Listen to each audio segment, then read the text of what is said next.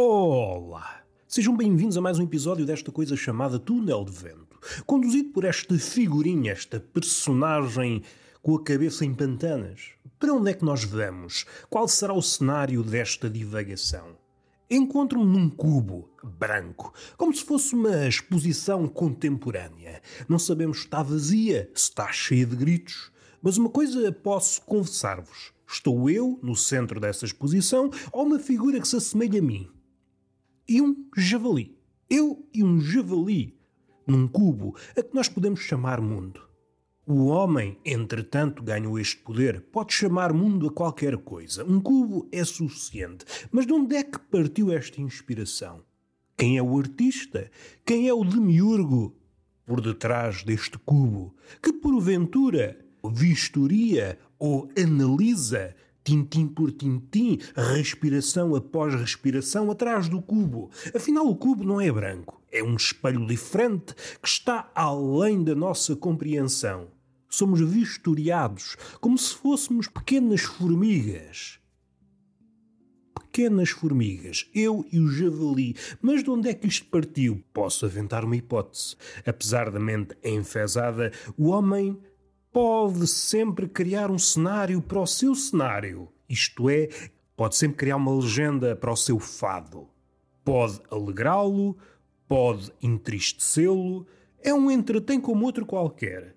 O homem, e quem diz o homem diz o javali. Nós nunca sabemos de onde parte o pensamento, se parte do ser humano, se parte do animal. O demiurgo foi a casa de outro demiurgo, classe alta, com posses. E ao entrar em casa viu no cimo da mesa um aquário, no interior do qual havia um mergulhador que cabia à justa no aquário. Com a crueldade certa, com o engenho certo, vocês escolhem a palavra. Engenho e crueldade são sinónimos, se bem vistos à lupa. Podíamos dar-lhe outro apodo. Era uma espécie de contorcionista do mundo aquático. E lá ia ele, nadando, nadando vamente. O seu nadar era vão. Tal como a vida. No fim de contas, o que o demiurgo abastado tinha em cima da mesa, aquele aquário, era uma espécie de vida humana em ponto pequeno. Olhava para o homem no aquário e aquilo de alguma forma tranquilizava-o. As preocupações do demiurgo eram outras: o nada, o tudo, a morte, o que é o início, o que é o início antes do tempo, o que é o fim. E será que o fim é mesmo o fim? São questões para as quais o homem soluça mas não completa suficientemente. Cá estamos, na pele desse demiurgo de classe baixa que se inspira naquele mergulhador dentro de um aquário. E a missão do mergulhador, já de si injusta, pelo menos se vista na ótica do ser humano. Na ótica do demiurgo, a justiça não existe, é apenas aquilo que é. Tem um propósito e o propósito é acalmar-me. Se é cruel, isso é matéria para livros. Não são preocupações que ocupem o grande demiurgo abastado.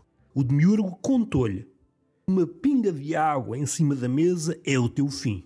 Como se a missão não fosse já árdua o suficiente. Viver num sítio diminuto, uma espécie de caixão barra aquário. Ele está a fazer aquela figura de mergulhar, que não vai ao fundo, mas que também não vai à superfície, tem de se manter mergulhadora, tem de ficcionar esse papel, sem molhar o que está à volta. Tem de ser o entretém perfeito do demiurgo. E como é que ele atinge essa perfeição? Chegando ao âmago da inutilidade, desembaraçando-se de sonhos, desesperos, gritos, etc, etc, como diz o poeta. E agora regressamos para o cubo branco, no interior do qual há um homem e um javali. No início, a distinção é clara. O homem de um lado, o javali de outro, e de seguida há vários caminhos a percorrer. Ou simula-se o percurso do homem, o percurso da carnificina, começa a ensaiar armas, tudo isto de forma muito artística. Não existem armas. O que existe naquele cubo, pelo menos até então, é um homem e um javali, um representante dos bípedes e um representante dos quadrúpedes. Vamos lá ver se há diferença entre os dois. E o homem, bom, já que não tenho nada para fazer, vou simular o itinerário da cólera. Começa a inventar armas, pedrinhas, lanças, pistolas, pistolas de maior calibre, bazucas, tanques, bombas. Estará a ficcionar a carnificina. Não há outro entretém. O tempo que o homem e o javali vão passar juntos pode conduzi-los a uma espécie de delírio. E aquelas armas ficcionadas pelo homem, que não existem ao início, podem tornar-se reais. A realidade é mais do agrado do cérebro. Tanto o javali como o homem podem trazer à tona uma realidade que, aos olhos do demiurgo, está de fora do cubo, não existe. É isso que o demiurgo registra. Como é que podemos enlouquecer o homem?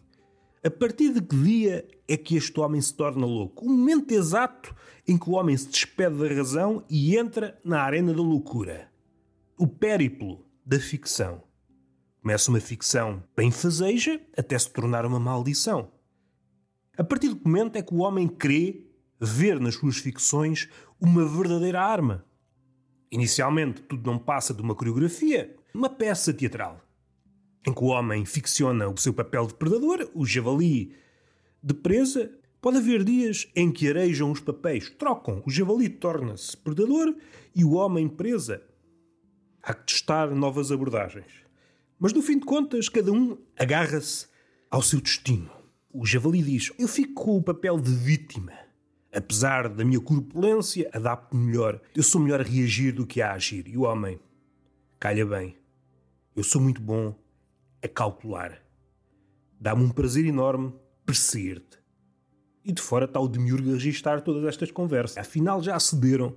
Afinal já cederam. Até que um dia põe de parte as suas diferenças. Homem e javali aproximam-se.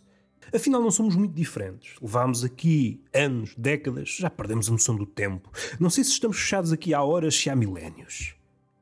Sob o domínio do demiurgo, tudo é possível. Um milénio passa num estalar de dedos. Seja como for, as diferenças que antes havia entre nós dissiparam-se. Eu, quando olho para ti, diz o javali ao homem, vejo um semelhante. E o homem, engraçado, acontece-me o mesmo. Entretanto, estalam os dedos, viciados, numa ideia que tiveram em tempos. Talvez tenhamos uma réstia de poder. Estalaram os dedos e aparece um sofá. E ficam os dois a conversar, como se fossem dois grandes irmãos. Envolvido esse tempo todo, aquilo que, em tempos, era carnificina, ficcionado ou não, passa a ser tema de conversa. Olham para trás, com regozijo. Ai, um tempo que já não volta. Fomos tão felizes naquele tempo. Eu era perseguido e tu perseguias-me. Mas tínhamos uma ligação que nos obrigava a acordar todos os dias. Agora, com esta amizade, que é a única coisa que nos une neste cubo branco, apesar de o termos sujo de sangue ficcionado, ao testares todas as armas em mim, facas, pistolas, bombas, bazucas, tanques, eu arrebentei de mil e uma maneiras, disse o javali. Tu foste sempre muito poupadinho. Não querias despachar-me.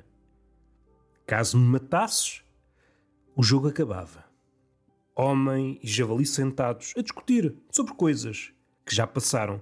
E entretanto, entra a memória. A memória é essa desfiguradora. Aquilo que, na altura, era barbárie, é, no presente, envolvidos esses anos todos, uma cantiga de crianças. A memória tem este condão, transformar o mal passado no bem presente. Uma maravilha. Mais uma coisa registada pelo demiurgo. Não há bem nem mal, pensa o demiurgo. O que há é tempo ou falta dele. O tempo acabará por diluir tudo. Aliás, o bem e o mal são sinónimos. O que sucede é a falta de tempo. É a falta de tempo. Um é igual ao outro. O mal é o bem e o bem é o mal. O bem é apenas o mal a recuperar o fogo. O bem é apenas um eufemismo para mal. Vamos ser sérios. Um dos fragmentos das conversas entre o homem, que agora era um javali, e o javali, que agora era homem. No início começaram distintos, homem e javali, e no fim o que temos é um homem javali e um javali homem. O demiurgo terminou a experiência.